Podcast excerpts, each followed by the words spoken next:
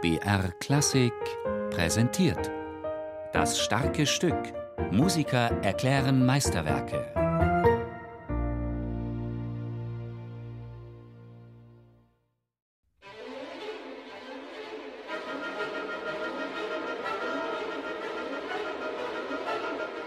Eine hektische, trostlose, heruntergekommene Großstadt.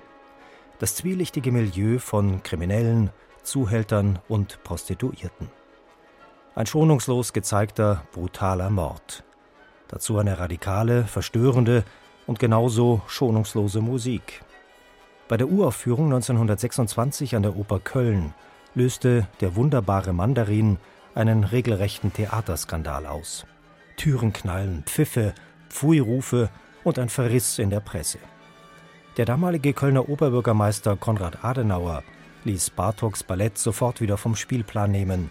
Das allgemeine Urteil Unsittlichkeit, ja Perversität.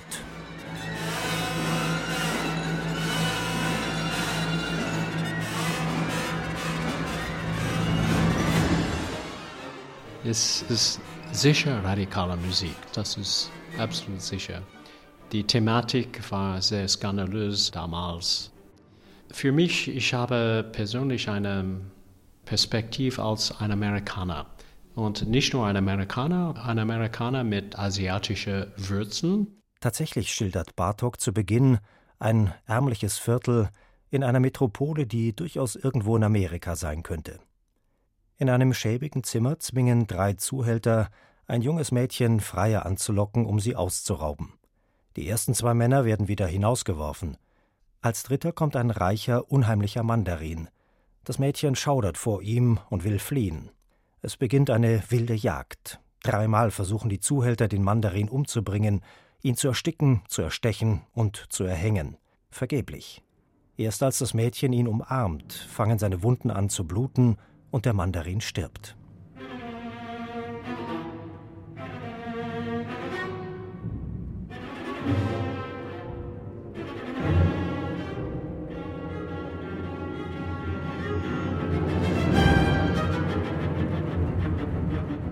Diese Urbanisation-Phänomen, das ist durch die 19. Jahrhundert gekommen, wo die urbane Zentrum wird wichtiger, wird neu definiert, wird viel mehr Fokus haben, auch, würde ich sagen, gesellschaftlicher Fokus, Kulturfokus. Für uns, das auf dem Land kommen, es ist sehr, sehr besonders, in Großstadt zu gehen. Die Lärm, die Geschwindigkeit, die äh, Konfusion, die ähm, simultaner Aspekt von so vielen Events happening at the same time. All das legt Bartok auch an den Anfang seines Balletts mit rotierenden Ostinati, einer konfus scheinenden Rhythmik und grellen Dissonanzen. Von diesem Pulsschlag der Großstadt führt die Musik ins Zimmer der Prostituierten. Die Klarinette begleitet ihr dreifaches Lockspiel, das von Mal zu Mal drängender und nervöser wird. Mit dem Auftritt des Mandarins ändert sich schlagartig die Atmosphäre. Exotik bricht ein in die Tristesse.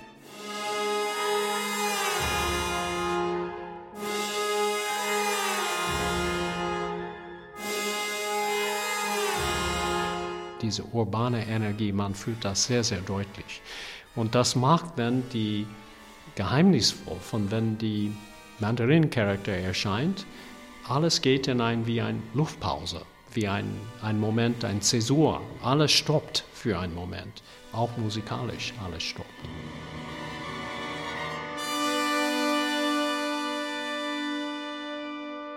Die Musik für die Mandarinfigur ist ganz exotisch, ganz anders von dieser turbulente oder hektische Gefühl von der Großstadt. Ein wilder, erotischer Tanz des Mandarins mit dem Mädchen beginnt, der immer heftiger wird. Mit dem immer stärker werdenden Verlangen des Mandarins wächst auch die Angst des Mädchens.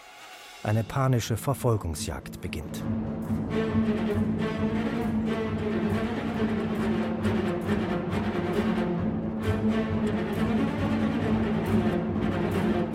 Dann der dreifache Mordversuch der drei Zuhälter. Der Brutalität der Kriminellen steht das sehnsuchtsvolle Verlangen des Mandarins gegenüber. Auf wundersame Weise kann der Mandarin nicht sterben.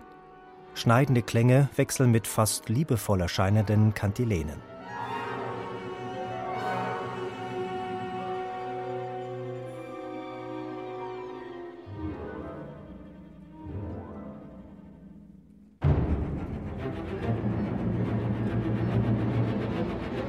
Am Ende dann die schon fast erlösende Umarmung des Mädchens.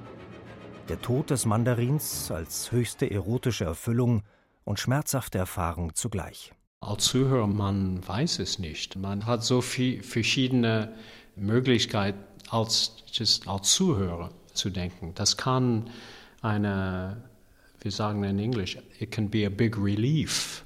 Gott sei Dank. Oder das kann eine ganz traurige was hat er getan, das zu verdienen, diese Ende? Oder man kann wirklich erledigt fühlen, weil etwas so mysteriöses, so, so fremd am Ende ist wieder zum Rational gekommen. Man, man kann auf verschiedene Ebenen denken, aber uns als Zuhörer, wir fühlen das als ein Wunder.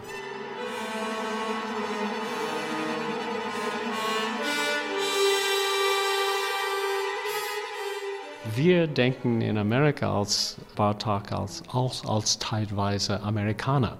Er hat äh, emigriert nach USA, ist dort gestorben, hat dort einige seiner größten Werke, Meisterwerke geschrieben, Concerto für Orchester zum Beispiel. Aber wie viel, wenn man kommt von ein anderes Land nach Amerika, man bringt etwas mit. Und ich würde sagen, sicher, die Kultur, dass wir aufgewachsen werden, es bleibt in uns immer. Bartok schreibt den wunderbaren Mandarin noch in Ungarn, zu einer Zeit, als die österreichisch-ungarische Doppelmonarchie gerade zu Ende geht. In jeglicher Hinsicht möchte er in diesem Stück jedoch etwas darstellen, das wieder die Natur ist. Mit der Großstadt als Sinnbild für etwas Abweisendes und Degeneriertes. Genau das wird Bartok später in den amerikanischen Metropolen selbst erleben. So ist dieses Ballett, dessen Uraufführung so schockierend wirkte, in doppelter Hinsicht ein Werk, das in die Zukunft weist, musikalisch, aber auch menschlich.